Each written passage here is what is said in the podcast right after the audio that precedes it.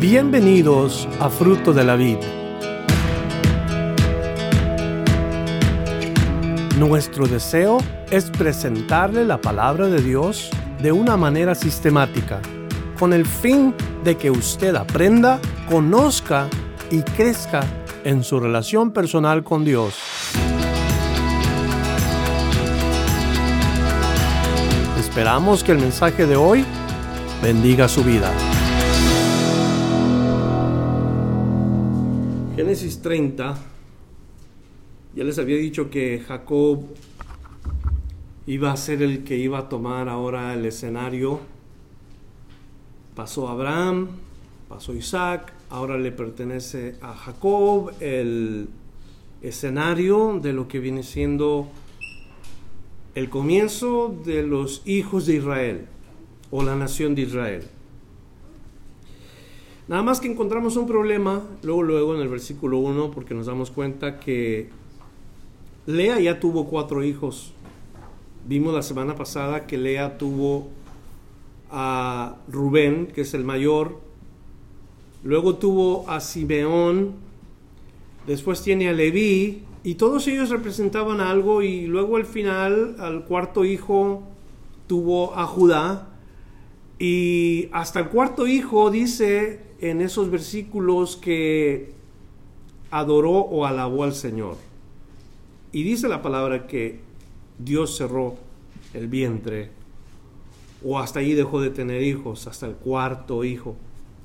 Y es en Judá y es curioso, yo les dije que, que es importante notarlo porque de la tribu de Judá viene el descanso. De la tribu de Judá viene Jesús, el Mesías, y es en el único que podemos encontrar descanso nosotros. Y ese es el problema que encontramos aquí porque lo más ideal hubiera sido que Jacob y Raquel hayan tenido los hijos. Porque nos dice la Biblia que Jacob amaba a Raquel, no a Lea. Pero esa historia se pone un poco más interesante cuando comenzamos a ver lo que está escrito. Y notamos luego, luego en el versículo 1 que dice la palabra acerca de Raquel cuál es su sentir, porque no puede tener hijos. Usted sabe, hay mujeres que se resignan de no poder tener hijos y tratan y tratan por mucho tiempo y no pueden tener hijos. Pero esta mujer siente algo en su corazón. Dice el verso 1, viendo Raquel que no daba hijos a Jacob, tuvo envidia de su hermana. Y decía a Jacob, dame hijos o si no, me muero. poquito exagerada, pero ese era su sentir. Ahora yo me quiero más bien enfocar en, cómo ella se sentía con su hermana Lea. Su hermana de sangre, su hermana en sí, a quien debía de amar. ¿Qué es lo que siente por ella? Siente envidia. En esa cultura, los matrimonios o las mujeres que no podían tener hijos eran consideradas como mujeres que habían sido maldecidas por Dios, que habían sido castigadas por Dios. Y aunque Jacob pensaba esto también, o sea, él sabía que no podía tener hijos y le responde en su deseo de tener hijos porque le exige y Jacob le contesta exactamente como lo pensaba la cultura. Porque en el versículo 2 nos dice, se enoja Jacob contra Raquel y le dice, ¿soy yo acaso Dios? ¿Que te impidió el fruto de tu vientre?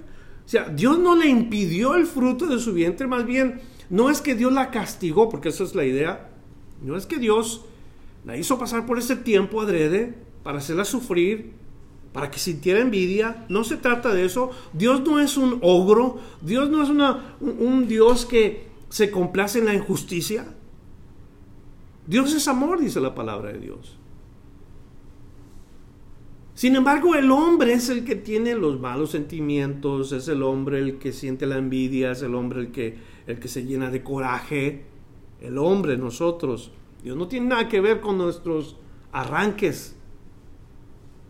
Dios no tiene que ver con nuestros celos negativos y nuestras envidias. Eso somos nosotros. Dios no los causa. los causa nuestra carne pecaminosa, lo causa nuestra, nuestro egoísmo. Y ahí está Raquel. Está sintiendo envidia. Es algo que va en contra de nuestros principios como creyentes, como cristianos. No debemos sentir envidia. Ahora, ¿qué pasa cuando nosotros sentimos eso? ¿Qué sucede cuando aún siendo creyentes, hijos de Dios, todavía sentimos envidia? ¿Qué dice Dios que tenemos que hacer? Dios solamente pide algo. Confesaos vuestros pecados los unos a los otros. Y Dios luego trae sanidad cuando hay una confesión. Porque yo he sentido envidia.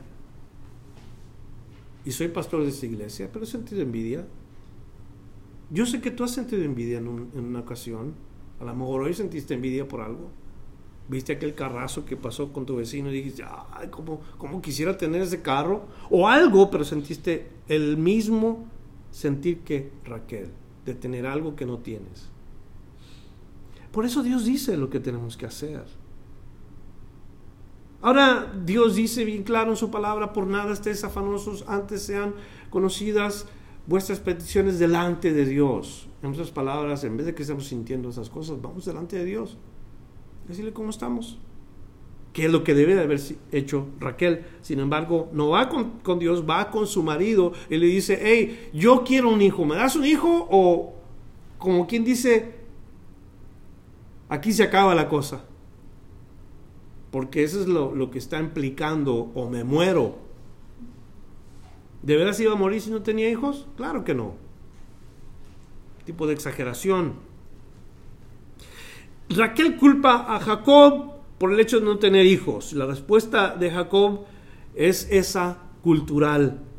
Pero Dios tenía su mano detrás de todo esto. Dios tenía en sí control de las cosas como estaban sucediendo. Dios estaba detrás de todo esto. No están pasando estas cosas por coincidencia, pero, pero ¿saben qué? Les comparto algo. Qué difícil es saber lo que Dios quiere, ¿verdad? O lo que Dios está haciendo. ¿Cómo está haciendo las cosas y cuándo está haciendo las cosas? Qué difícil es entender que Dios está trabajando detrás de todo el escenario. A mí me cuesta. ¿A cuánto les cuesta eso? entender que Dios está trabajando, aunque no lo podemos ver, ni podemos saber lo que está haciendo. Pasamos por la prueba, por la circunstancia y luego pensamos, ya me dejó Dios solo aquí. Ya la estoy pasando solo porque Dios se ha olvidado de mí. Y no nos damos cuenta que ha estado Dios todo el tiempo trabajando su buena obra para nosotros. Porque nos ama. ¿Me escuchan? Dios trabaja detrás del escenario a favor de los que Él ama. Todas las cosas están trabajando correctamente y perfectamente en esta circunstancia de Raquel, pero ella no lo sabe. Y la clave, como aprendimos hoy, es ir delante del Señor. Señor, ayúdame a entender qué es lo que está pasando, porque no sé. Me desespero, me desanimo. Ayúdame, Señor, a entender tus propósitos. ¿Y qué dice Dios en su palabra? Todas las cosas trabajan para bien para los que Él ama. Los que son llamados de acuerdo a su propósito. Eso quiere decir que cuando Dios te llama, hay algo que está haciendo Dios. Hay algo que está trabajando Dios. Y eso es lo que aprendemos en estos versículos. Verso 3 nos dice, y ella dijo, he aquí mi sierva Bila. Y ya está el problema porque nosotros en lugar de confiar en lo que Dios está haciendo o cuando menos tratar de discernir, queremos nosotros hacer el trabajo para Dios. Y ella dice, llégate a ella y te dará a luz o dará luz sobre mis rodillas y yo también tendré hijos de ella. Así que le dio a Bila su sierva por mujer. Y Jacob se llegó a ella y concibió Bila y dio luz un hijo a Jacob. Ahora, ella dice, he aquí mi sierva, llégate a ella. La historia se repite, ¿verdad? Cuando Sara, su bisabuela, ¿su abuela? Su abuela. Bueno, no su abuela, sino su, la, la abuela de su esposo. hace lo mismo con Abraham. Él le dice exactamente lo mismo. ¿Sabes qué? Yo no puedo tener hijos, ya estoy vieja, pero aquí está mi sierva, la egipcia. Llégate a ella. La historia se repite. Y qué triste cuando nosotros, en lugar de romper ese tipo de pensamientos y de prácticas eh, que son destructivas en nuestros hogares, las repetimos y las repetimos. Sabemos la solución. Sabemos cuál es el resultado bueno si obedecemos, pero repetimos las faltas una y otra y otra y otra vez. Y a veces, por no humillarnos, hacemos aquello que nuestros impulsos nos llevan a hacer. Ella ya estaba desesperada porque no podía tener hijos y, la solución es, aquí está la sierva. Ahora, los planes de Dios, aún las concubinas, o las siervas de, las esposas van a ser participantes del establecimiento de la nación de Israel. ¿Qué le parece eso? Aún las siervas van a ser contribuidoras de lo que vienen siendo los descendientes de la nación de Israel, como esta mujer llamada Bila. Ella va a tener hijos y de ahí van a salir unas tribus de una relación entre Jacob y la sierva de Raquel. Vamos a seguir leyendo. Le da a luz un hijo. Verso 6 dijo, entonces Raquel me juzgó Dios y también oyó mi voz y me dio un hijo. Por tanto llamó su nombre Dan. Eso es lo que significa el nombre Dan. Dios juzga. Sin duda, Dios juzga. Dios juzga las intenciones de nuestro corazón. Me pregunto yo, ¿eran limpias las intenciones de Raquel cuando ella quería un hijo y no sabía cómo darle un hijo a Jacob? ¿Eran limpias las intenciones de ella cuando le ofrece a su sierva? Y en esto, el único que puede juzgar es Dios. ¿Son limpias nuestras acciones cuando hacemos algo? ¿Que deshonra el nombre de Dios? Claro que podemos decir, eh, tal persona actuó de tal manera, qué gacho, qué feo. ¿Quién se piensa que... Y nosotros comenzamos a juzgar a esa gente cuando no somos nadie para juzgar a la persona. Pero Dios sí. Y Dios juzga. Y no otra vez lo que dice. Oyó mi voz. No solamente me juzgó Dios, sino que también oyó mi voz. Y me dio un hijo. Entonces le pone por nombre Dan, Recordamos esto en este nombre significativo, Dios juzga nuestras acciones, Dios juzga nuestros pensamientos, pero ojo aquí, ningún hombre debe de juzgar a otro simple y sencillamente por ser hombre, porque todos fallamos y porque todos cometemos errores. Pero es Dios el que juzga. Si Raquel hace lo que ella quiso, Dios iba a juzgar porque hizo lo que ella quería, no lo que Dios quería. Si Jacob le hubiera dicho a su esposa, mira, eh, yo recibí una promesa que no tienes idea.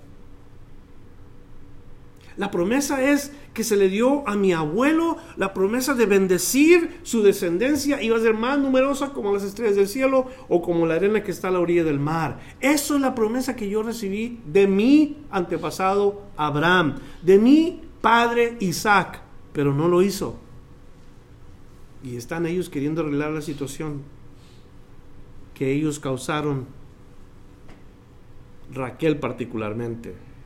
Claro que Dios iba a juzgar.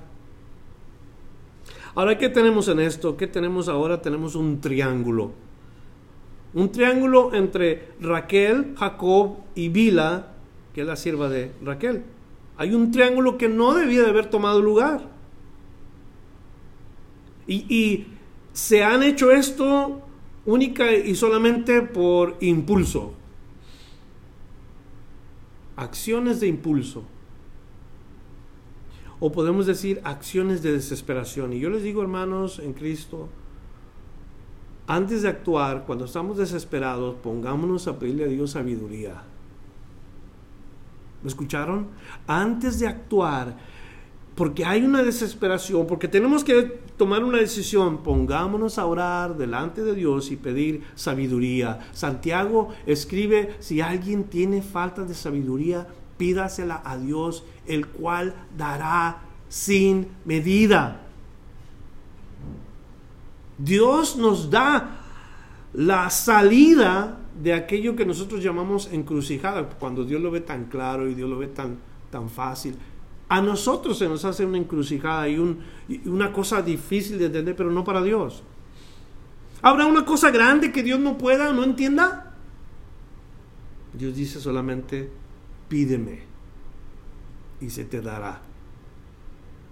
Entonces, las acciones han llevado o, lo, lo, que se hizo bruscamente o repentinamente o emocionalmente, como quiera llamar, Ah, para nosotros fuera del lugar, Dios está ahí. Dios está viendo todas las cosas.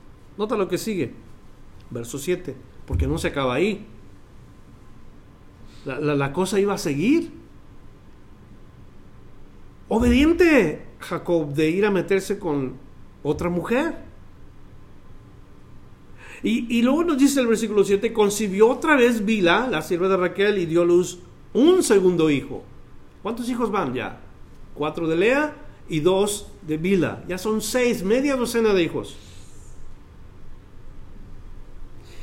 Y dice el verso 8, y dijo Raquel, con luchas de Dios he contendido con mi hermana y he vencido. Y llamó su nombre Neptali. En la mente de Raquel, en, en sus sentimientos, está su hermana con relación a los hijos que está teniendo no es un buen corazón. No, es algo correcto que nosotros estemos haciendo cosas con la intención de lastimar a alguien. Neftalí significa contienda. Yo me imagino a Raquel cada vez que veía a este niño, le gané a mi hermana, porque eso es lo que ella dice, le gané a mi hermana. Ahora yo tengo hijos también y, para que no me ande viendo y me ande eh, presumiendo, yo también. Eso es lo que estaba en el corazón de Raquel, como un tipo de competencia contra la hermana. Quizá la hermana la veía y como que le daba una sonrisita así media burlesca, porque ella no podía tener hijos, dijo, ahora lo verá. ¿Y qué hace? Hace lo que no debe. Pero aún hay más. Aún hay más porque Lea no se queda en paz. Fíjese la rivalidad entre los hermanos a veces como es. ¿Mm? Raquel envidiosa y luego Lea ahora responde de una manera celosa. Viendo pues Lea, versículo 9, que había dado a luz, que había dejado de dar a luz, tomó a Silpa su siervo. O sea, Lea ya no puede tener hijos, dejó de dar hijos, pero también tiene una sierva que se llama Silpa y le dice a Jacob, hey, ven aquí, aquí está mi sierva. Llega lo mismo, la misma cosa. yo no sé de dónde aprendieron estas mujeres esto. Pero qué curioso. No una práctica que era en sí la voluntad de Dios, que un hombre tuviera varias mujeres. Dios hizo un hombre y una mujer desde el principio, varón y hembra los creó. Vuelvo a mi punto de hace rato, es el hombre el que echa a perder las cosas, es el hombre el que hace cosas fuera del lugar. Dios no hizo esto, es el hombre. Si está conmigo, nosotros somos los que regamos la, sopa. Nosotros hacemos cosas indebidas, Dios no. Y el ejemplo está en estas dos mujeres. Y Lea se da cuenta, entonces toma Silpa su sierva y se la dio a Jacob por mujer. Y Silpa, sierva de Lea, dio luz un hijo a Jacob. Y dijo Lea, vino la aventura y llamó su nombre Gad. ¿Qué significa el nombre Gad? Afortunada o fortuna. Ahora, otra vez significativo, ella quería venganza, ella quería, quería demostrar que todavía ella podía competir de alguna manera, cuando menos de la misma manera que compitió Raquel contra ella. ¿Será así que Dios quiere que se vea en algunos lugares Sabe, en algunos lugares, en el sentido espiritual, hay mucha competencia. Hay personas que les gusta competir de todo. Y yo creo que no es el deseo de Dios que tengamos un espíritu de ese tipo competitivo en manera negativa. Hay que ser competitivos, pero, pero como Dios manda. Pero no a la mala. Dios dice, no paguéis a nadie mal por mal. No actuéis pensándote más que los demás, como superiores a ellos, sino al contrario. Considérate tú inferior o considérate menos que la gente. Pero ¿qué es eso de, la competencia? Y ahí por eso están unos con los de los, los Cowboys contra los 49ers, se pelean y alegan y esto y lo otro, siempre compitiendo. Es un ejemplo tonto, yo sé. Pero es una competencia, es, un, es algo que Dios no quiere entre sus criaturas. Dios nos creó a su imagen y a su semejanza. Dios no tiene un competidor. No podemos decir que el diablo es el, el contrario de Dios. El diablo no es nadie para compararse a Dios. Dios es todopoderoso, el diablo no. Y por eso no es bueno que nosotros, aún dentro de la iglesia de Cristo, tengamos un carácter de competencia. No estamos para competir, nosotros. ¿Sabe por qué competimos nosotros como estas dos hermanas? Porque nos comparamos el uno al otro. Esa es la razón por la cual competimos. Pero si tú y yo nos comparamos a Cristo, vamos a dejar de competir tú y yo. Vamos a decir, qué gacho, mira, mira todo lo que... ¿Cuándo voy a llegar yo a hacer lo que Cristo hizo? Y no, no se va a comparar absolutamente nada eso. Entonces terminaron compitiendo. ¿Cuántos hijos ya? Aún hay más ya van para el octavo. Fíjese, verso 12. Luego Silpa, la sierva de Lea, dio a luz otro hijo a Jacob. Y dijo Lea, para dicha mía, porque las mujeres me dirán dichosa, y llamó su nombre Aser. ¿Qué es lo que, significa? ¿Felicidad o ah, dichosa?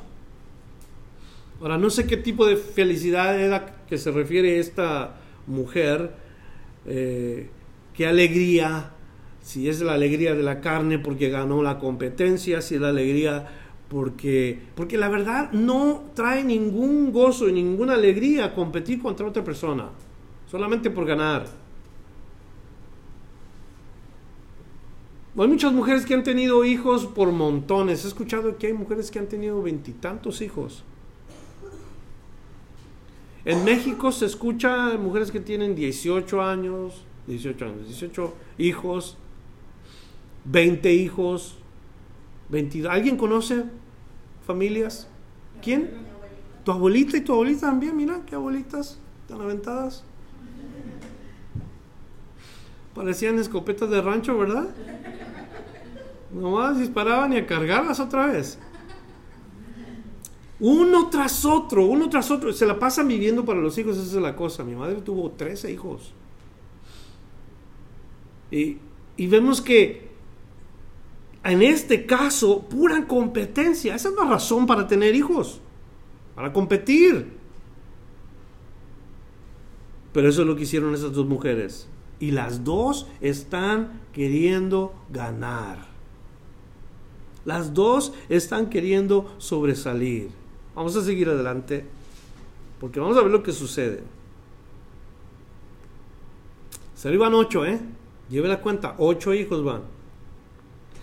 Verso 14 fue Rubén en tiempo de la siega de los trigos y halló mandro, mandragoras en el campo. El astajo a Lea su madre y dijo Raquel a te ruego que me des de las mandrágoras, mandrágoras de tu hijo. Y ella respondió, es poco que hayas tomado mi marido, sino que también te has de llevar las mandrágoras de mi hijo. Y dijo Raquel, pues dormirá contigo esta noche por las mandrágoras de tu hijo. Fíjese nomás qué mente de estas mujeres.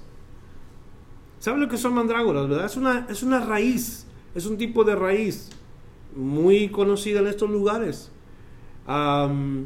se cree No es algo comprobado, se cree por las leyendas y las historias que se cuentan que estas raíces eran muy deseadas por la gente, que hacían hasta lo que no. Y aquí vemos a Raquel ofreciendo a su marido, a su hermana, por estas mandrágoras, por unas raíces.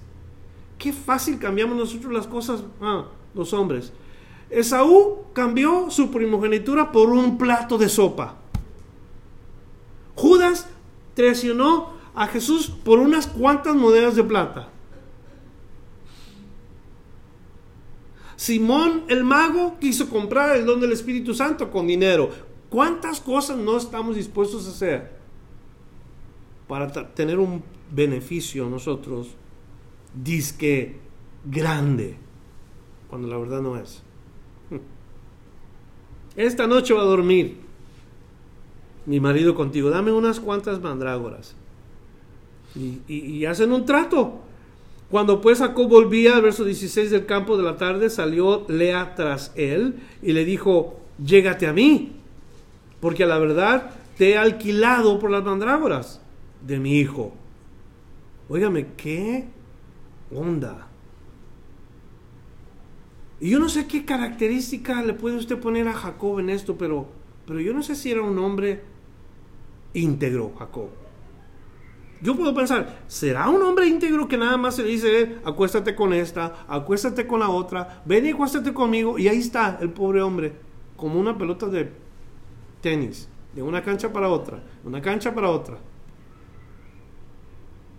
Yo no creo que haya integridad en eso, sin embargo, hace eso, versículo 17, y oyó Dios a Lea,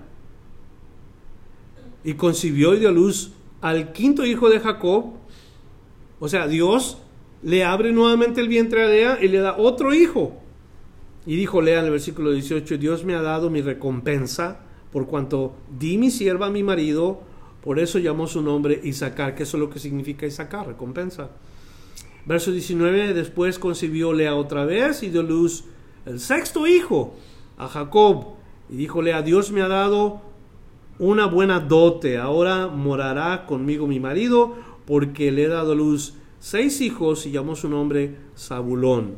Ahora, Isaacar y Saulón nacen después. Ya son seis hijos de Lea, ya son dos hijos de Bila, ya son, ¿cuántos vamos ya aquí? Ya llegamos a los diez hijos, varones.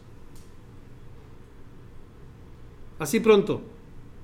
Pero luego tiene una hija. ¿Sabe cuál era la cultura en esos tiempos? Cuando eran hijos, ¡qué fiestonón! Todo el mundo llegaba, comida, gran fiesta, gran relajo, pero luego nació una hija. Y se fija que nada más dice, después dio a luz una hija y llamó su nombre Dina y no dice nada más. Porque esa era la cultura. Desafortunadamente las mujeres eran vistas fuera del lugar.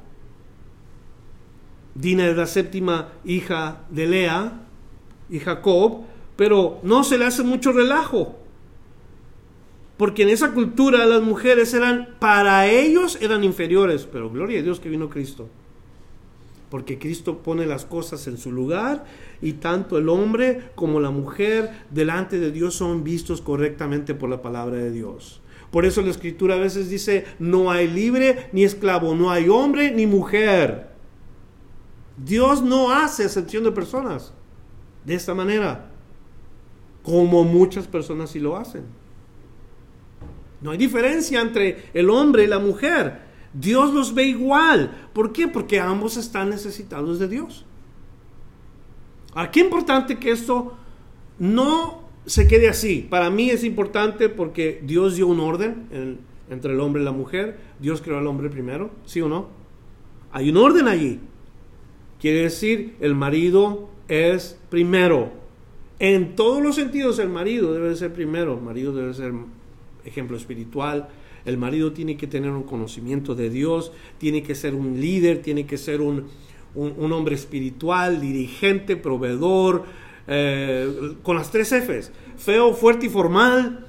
¿Qué más podemos decir? Que el hombre tiene que ser el que toma la iniciativa para las decisiones. El hombre lleva la responsabilidad de la casa. O sea, el hombre, el marido, es aquel a quien Dios le dio la autoridad en esas cosas.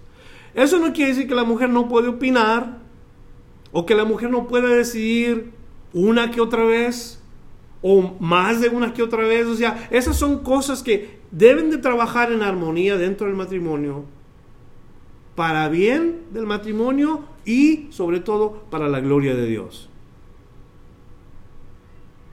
Lo malo es que cuando un hombre no tiene esas acciones y esas características, hay situaciones, hay problemas.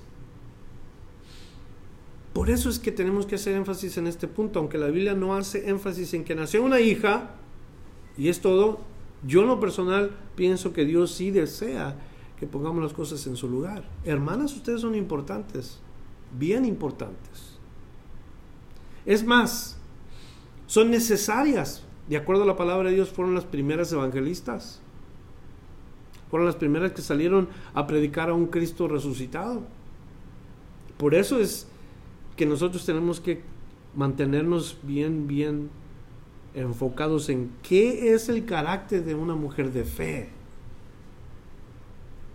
Ustedes son importantes y necesarias para el reino de Dios.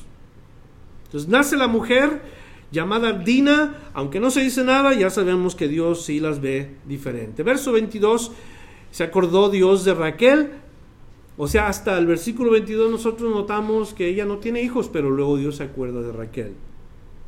Y la oyó Dios. Ahora, Dios se acuerda de Raquel y la oyó Dios. Eso significa que Raquel tuvo una actitud. ¿Qué oyó de Raquel?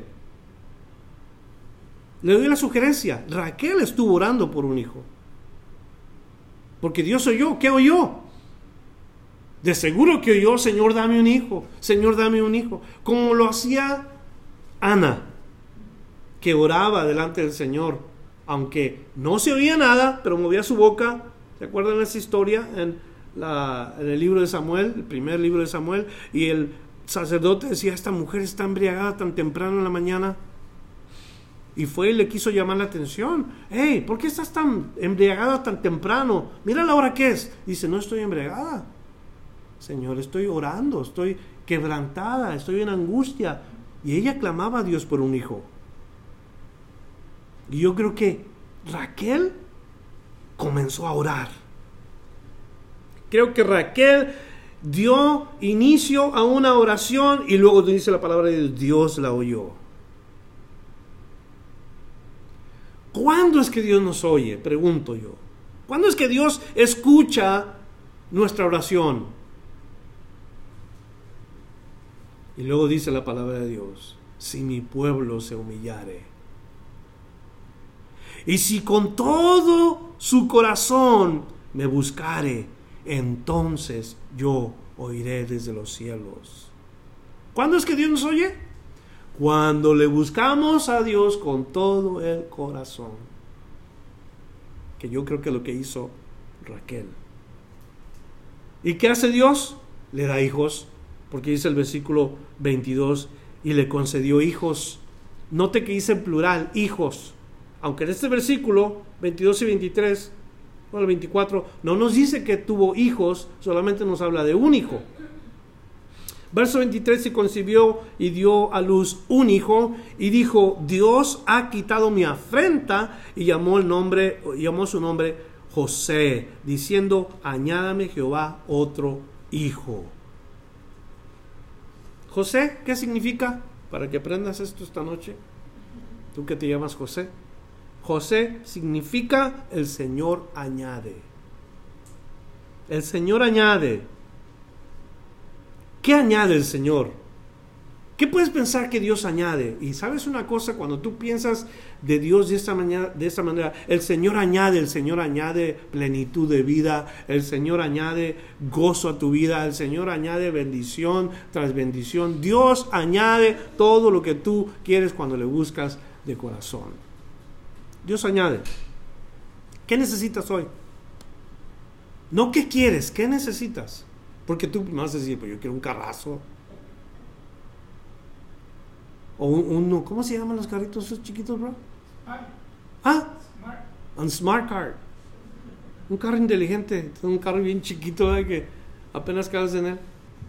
Dios no te da lo que tú quieras, necesariamente te da lo que tú necesitas.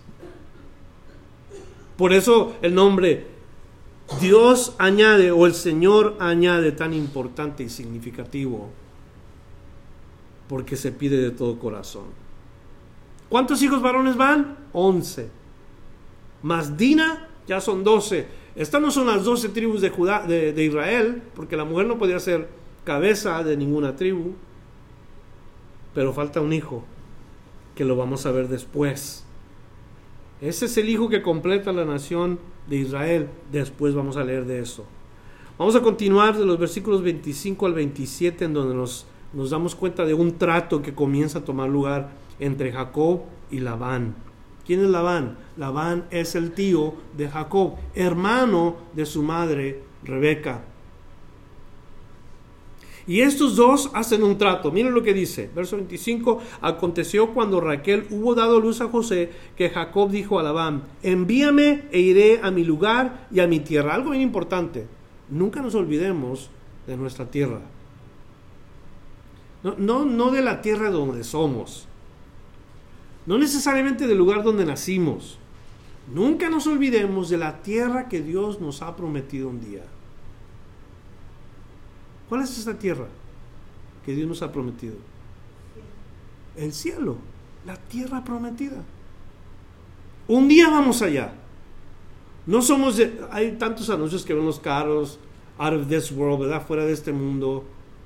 Ah, no somos de este mundo. Ah, la tierra prometida, la nueva Jerusalén. Todos esos términos hablan de un lugar que Dios ha prometido para sus hijos. Aquí Jacob está pensando en la tierra que Dios le prometió a Abraham, su abuelo. Y eso es lo que dice. Yo quiero ir a mi lugar. Hermano, yo te pregunto esta noche, ¿eres cristiano de verdad? ¿De corazón? ¿Sabes tú a dónde vas?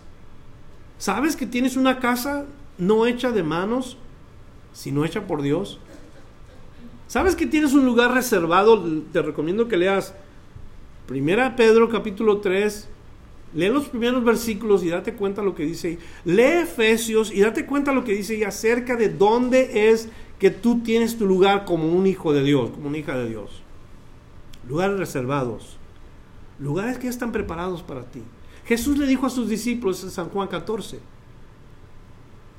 que él iba a preparar un lugar para que los discípulos estuvieran donde él iba a estar un lugar. Y luego, como dice, en la casa de mi padre muchas moradas hay. Mucho lugar, no necesariamente, sino un, una casa para ti particularmente. Y aquí está Jacob pensando dentro de su mente y su corazón en la tierra prometida, la tierra que Dios le dijo a su abuelo le iba a dar. Dice, dame mis mujeres y mis hijos por los cuales he servido contigo.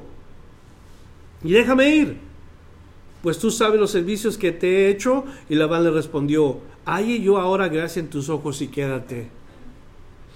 He experimentado que Jehová me ha bendecido por tu causa. Este hombre, Labán, era un hombre más o menos con las mismas características de lo que significa el nombre Jacob engaño, trampa. Labán era un tramposo, más o menos como se describe Jacob. ¿Y qué dijimos hace dos semanas? Yo les dije, Jacob va a llegar a la casa de uno que es como él, si no peor. Y les dije acerca del dicho, toma chocolate, paga lo que debes. La Biblia dice que lo que sembramos, eso cosechamos. Y aquí Jacob se va a dar cuenta de, estas cosas. Ya está viendo que Labán le ha hecho varias trampas. Cuando quería a Raquel, no le dio a Raquel, le dio a Lea. Ahora vamos a ver otras cosas porque hacen un trato aquí. Le dice, no, no, no, te vayas, dice, quédate conmigo. ¿Cuántos años tiene ya ahí Jacob? Hasta ahorita Jacob ha trabajado siete años por Lea, siete años por Raquel y todavía siete años de gusto. Cuando menos 21 años. Eso es lo que ha trabajado Jacob. Y luego le dice, ¿sabes qué? Quédate aquí, quédate en la casa. Yo, yo he experimentado, y esa es una palabra que no es sincera en el genuino, experiencia, he experimentado, he, he tenido la experiencia de ver la mano de Dios, y eso no es verdad. Porque dice, he experimentado que Jehová me ha bendecido por tu causa. Y aunque no es verdad, qué importante es cuando yo como cristiano soy el instrumento para que otra gente sea bendecida. ¿Cierto o no? No merecemos ese lugar, no merecemos que Dios nos use. Yo le digo a Josué, Josué, Josué es mi yerno, le digo, ve y uh, hazme mi yarda, él hace su trabajo excelente, lo veo. Pero yo nunca he visto a Josué que se detiene y luego le dice a la cortadora de pasto, qué buen trabajo te echaste. No veo a la, a la cosa esa que corta la orilla, la pone en el suelo y dice, bravo. No, él hizo el trabajo. Y es lo mismo con un cristiano cuando hace un trabajo, un cristiano, no debe uno levantarse el cuello ni darse crédito porque fue Dios el que hizo el trabajo. Yo fui el instrumento en las manos de Dios. Y eso es lo que vemos aquí, que toma lugar. Yo he experimentado que Dios me ha bendecido por tu causa. Pues sí, Dios le ha bendecido por causa de Jacob. Pero note que Jacob no dice nada. No dice, pues claro, si yo soy el mero mero, te ha ido bien por mi causa, aumentame el salario o dame otra cosa. No, no está interesado en nada de esto. Y dijo, el versículo 28, señálame tu salario y yo lo daré. Y él respondió, tú sabes cómo te he servido y cómo he estado, uh, cómo ha estado tu ganado conmigo porque poco tenías antes de mi venida y ha crecido un gran número, y Jehová te ha engrandecido con mi llegada. Ahora, ¿cuándo trabajaré también por mi propia casa? Y él dijo, ¿qué te daré? Y respondió Jacob, no me des nada. Si hicieses por mí esto, volveré a apacentar tus ovejas. Y, ya le presenta el negocio en este versículo. Dice, yo pasaré hoy por todo tu rebaño y las manchadas y salpicadas de color entre las cabras, esto será mi salario.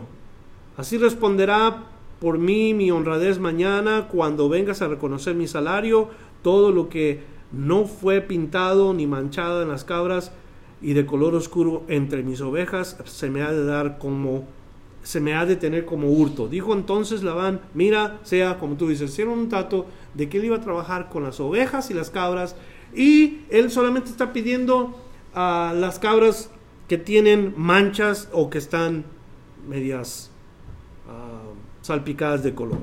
O sea que no tienen un color sólido.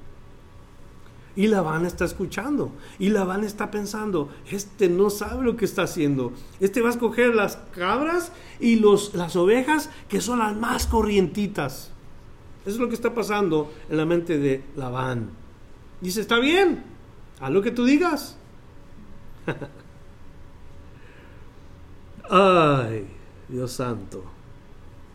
¿Qué probabilidades iba a haber de que se iba a beneficiar Jacob cuando escogía este tipo de, de, ah, de cosas?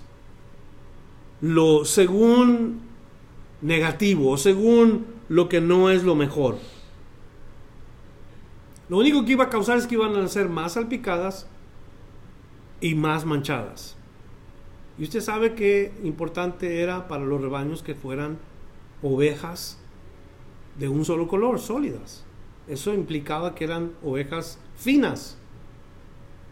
Vamos a ver lo que pasa. Porque ambas partes están de acuerdo. Y esto nos va a enseñar algo antes de irnos a casa, importante. Cuando menos vamos a aprender unos cuantos puntos de esto. Verso 35, y Labán apartó aquel mismo día los machos cabríos manchados y rayados, todas las cabras manchadas y salpicadas de color, toda aquella que tenía en sí algo de blanco y todas las de color oscuro entre las ovejas y las puso en manos de sus hijos. O sea, apartó los mejores y se los dio a sus hijos. ¿Y qué hizo? Aparta a los otros y se los da a Jacob. Y dice, y puso tres días de camino entre él y Jacob, y Jacob apacentaba las otras ovejas de Labán. O sea, le dio las peorcitas a, a Jacob y le dio las mejores a sus hijos, según su opinión de él. Tres días. Y decir, no había posibilidades de que se juntaran las ovejas entre los, las ovejas que traía Jacob y las ovejas que traía sus hijos. Mañoso. Labán. Tramposo. Porque él sabía que si no se mezclaban, era chance de que las ovejas y las cabras de Jacob comenzaran a enfermarse. Esa era la idea de Labán. Vamos a terminar. Versos 37 al 43. Tomó luego Jacob varas verdes de álamo, de avellano y de castaño, y descortezó de ellas moldaduras blancas, descubriendo así lo blanco de las varas, y puso las varas que había ah, mondado delante del ganado en los canales de los abrevaderos de agua donde bebían donde venían a beber las ovejas, las cuales procreaban cuando venían a beber. Así concebían las ovejas delante de las varas y parían borregos listados, pintados, salpicados de diversos colores, y apartaba Jacob los corderos y ponía su propio rebaño, los listados y todo lo que era oscuro del hato de Labán y ponía su hato aparte y lo ponía con las ovejas de Labán y sucedía que cuantas veces se hallaban en celo las ovejas más fuertes, Jacob ponía las varas delante de las ovejas en los abrevaderos para que concibiesen a la vista de las varas. Pero cuando venían las ovejas más débiles, no las ponía. Así eran las más débiles para Labán y las más fuertes para Jacob. Escúcheme, de trampa a trampa. ¿Verdad? de maña a maña. ¿Y qué pasó con esto? Y se enriqueció el varón muchísimo y tuvo muchas ovejas y sus siervas y siervos y camellos y asnos. Pero ahí está. El trato, uno pensando que le iba a engañar, el otro engañándolo sin que se diera cuenta. ¿Qué aprendemos de todo esto? Para irnos a casa con algo que nos sirva, algo que nos que nos ayude en nuestro caminar como cristianos, algo que nos, que nos haga meditar. Y ahí le va. La primera, ¿qué aprendemos de lo que Jacob hizo durante el tiempo que estuvo con Labán? Una, las riquezas no eran su meta. Ahora, no es que las riquezas son malas, porque yo no estoy diciendo que las riquezas son malas. Cuando Dios te quiere bendecir, Dios te va a bendecir. Pero no eran su enfoque. ¿Qué fue su enfoque de Jacob cuando llega con Labán? Su esposa, su mujer. Y la ama tanto que se dedica, en otras palabras, la riqueza no fue su meta. Jacob no tenía un enfoque en tener más que otros. Solamente quería ser una persona respetada. No lo tenía eso, ¿se acuerda? ¿Se acuerda de dónde venía él? Su hermano no lo quería, su hermano lo trataba mal, eh, había pleito entre ellos dos, entonces él vino y obtuvo un tipo como de conocimiento de cómo hacer las cosas, cuando menos en esa área. Entonces, uno, las riquezas no estaban como una meta para él. A lo mejor tú quieres riquezas, no es que es malo tener riquezas. Pero acuérdate de Dios primero. La Biblia dice, acuérdate de tu Creador en los días de tu juventud. Eso nos dice Eclesiastés capítulo 12.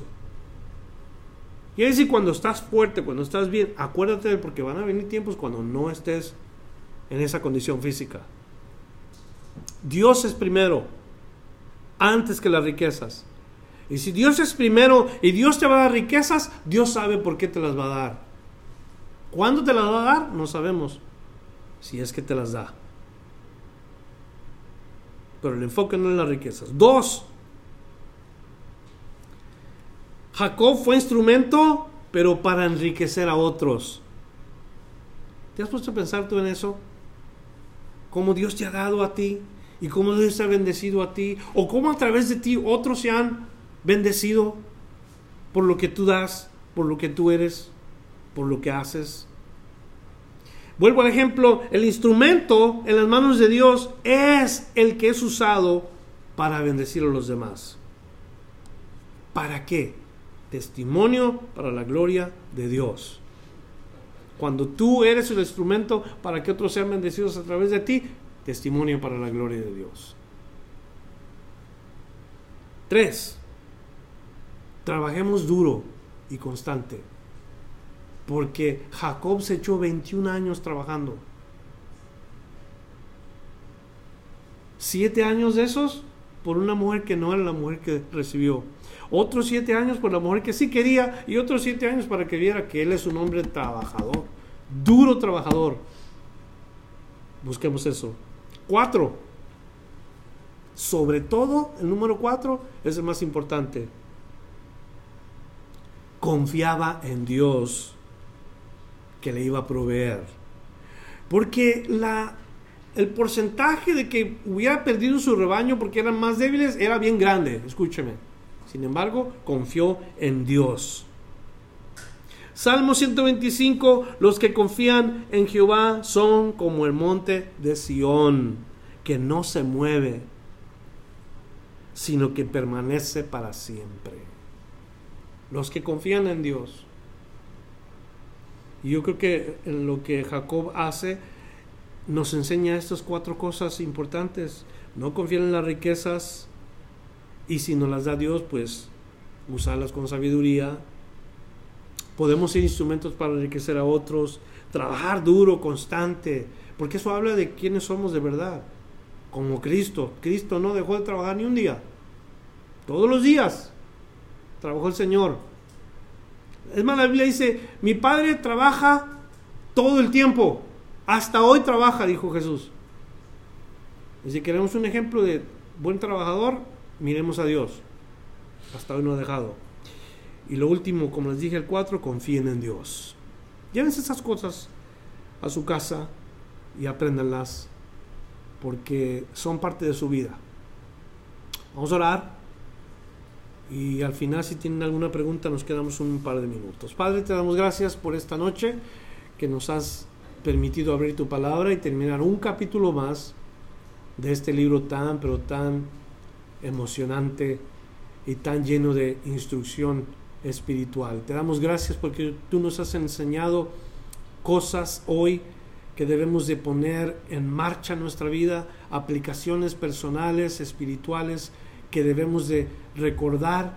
Ayúdanos a que si no escribimos la nota o el punto, Señor, que cuando menos hagamos lo posible por buscar este estudio de alguna manera otra vez y escucharlo otra vez y aprender nuevamente esas cosas que tú quieres que aprendamos. Te damos gracias por tu palabra una vez más y por Cristo Jesús oramos en esta noche. Amén. Gracias por escuchar la enseñanza de hoy. Visítenos en frutodelavid.com para escuchar más mensajes, para obtener las notas del estudio y para comunicarse con nosotros. Que Dios le bendiga abundantemente.